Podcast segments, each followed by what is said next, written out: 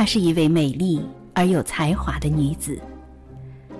围绕在她身边的是当时最浪漫的诗人徐志摩，最优秀的建筑家梁思成，最著名的哲学家金岳霖。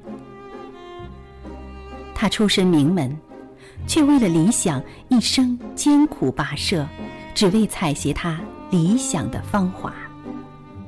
请听林徽因诗传，作者青兰子，由蓝蓝蓝播讲。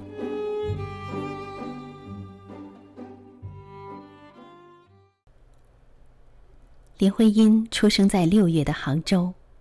明朝的张岱说。西湖七月半，一无可看，只可看七月半之人。而林徽因恰是这六月可看之人。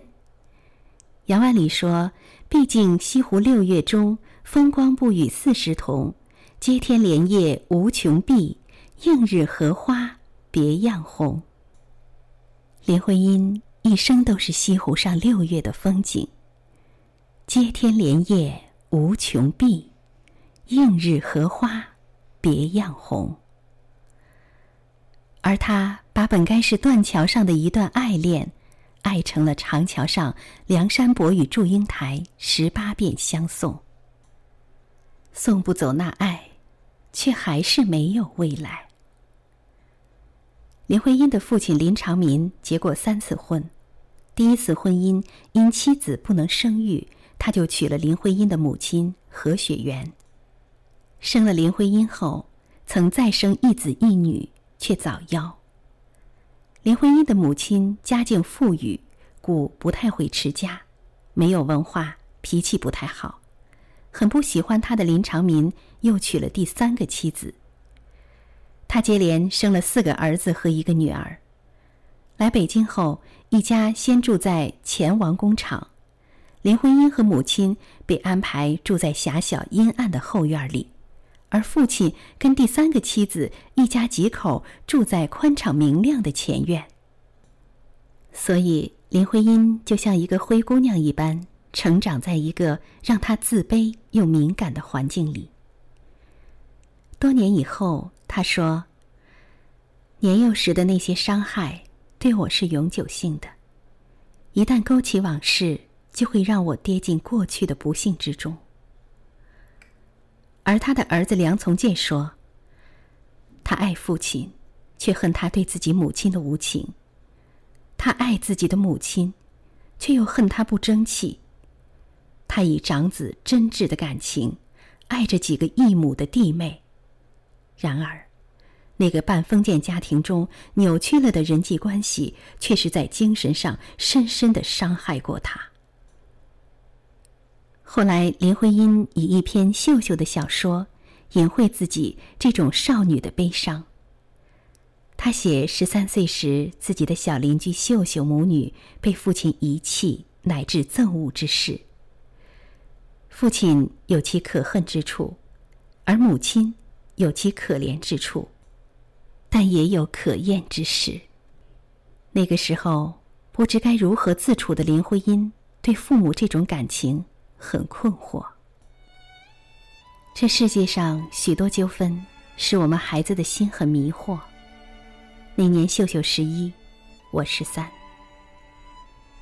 终于在那年的冬天，秀秀的迷惑终止在一个初落雪的清早里。张家楼房背后那一道河水，冻着薄薄的冰。到了中午，阳光隔着层层的雾。惨白的射在上面。秀秀已不用再缩着脖颈，顺着那条路，迎着冷风，到那里去了。无意的他，却把他的迷惑留在我心里，飘忽于张家楼前，同小店中间，直到了今日。也许正因为母亲不能得到父亲的爱。所以林徽因才要加倍努力，做个父亲的好女儿，去争取父亲的爱。她是家族众姐妹中最聪明的，也是最漂亮的。七岁时就开始负责全家与在外留学的父亲的通信。一日，他给父亲写信：“我终日在家里医药，以借此偷闲也。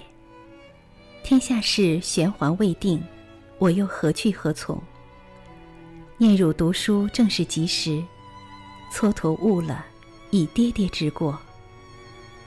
二娘病好，我当到今一做忌口。春深风后正暖，庭花丁香开过。”牡丹本亦有两三趴向人作态，喜而未来耳。那时他十二岁，如那牡丹，两三趴，颤巍巍开在荒茫的世界里，开在父亲心头最软处。所以等到父亲去欧洲时，唯一带在身边跟着自己的孩子，只有林徽因。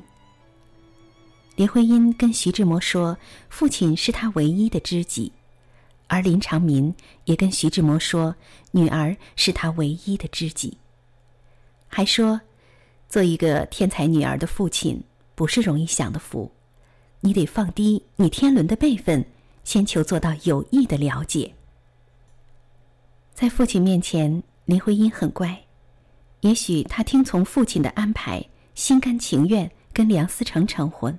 跟徐志摩断情，恐怕也有这种从小而来想要做父亲好女儿，让父亲也为自己骄傲的目标有一些联系。连拒婚徐志摩的信都是父亲帮他回的。志摩足下，长寒静息。足下用情之烈，令人感悚。挥意惶恐。不知何以为答，并无丝毫嘲笑。向足下勿解耳。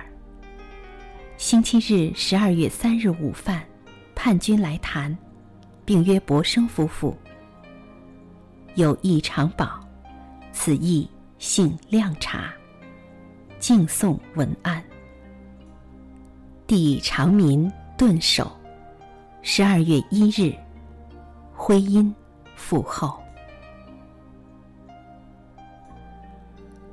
而“徽因父后”这几个字是林徽因写的。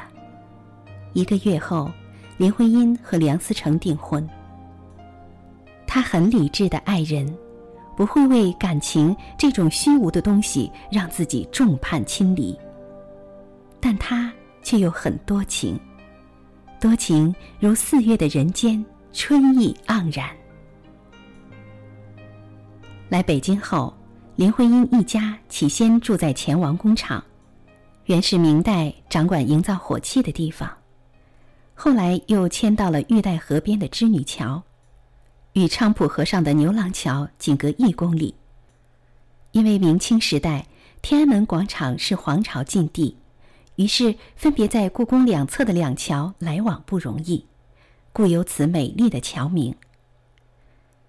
林徽因就读于培华女子中学，在此美丽的地方度过自己一段寂寞的中学时代。那个时候，自信为治世能臣的父亲因为动荡的时局而四处奔波，林徽因有时跟两位母亲住在一起，照顾着一家几口的生活。这种生活落在他笔下，就是二娘病不居医院。爹爹在京不放心，主吴日以快信报病情，时天苦热，还病心郁，艳遇及横泽啼哭无常，常至夜阑，犹不得睡。一夜月明，还哭久，吾不忍听，起报之。徘徊廊外一时许，还始熟睡。如尔粗心。任病海久哭，思之可恨。有时林徽因则需独自一人留在北京，而像他说的，数着桥上栏杆龙样头尾，像坐一条寂寞的船，自己拉纤。他的好友费慰梅说：“他的早熟可能使家中的亲戚把他当成一个成人，而因此骗走了他的童年。”他的寂寞，作为知己的父亲是懂的，而他的成熟是父亲需要的。于是，一九二零年，十六岁的林徽因随同赴英讲学的父亲来到英国，考入圣玛丽学院学习。林长民对女儿说：“我此次远游携汝同行，第一，要汝多观察诸国事务，增长见识；第二，要汝进我身边，能领悟我的胸次怀抱；第三。”要汝暂时离去家庭繁琐生活，彼得扩大眼光，养成将来改良社会的见解与能力。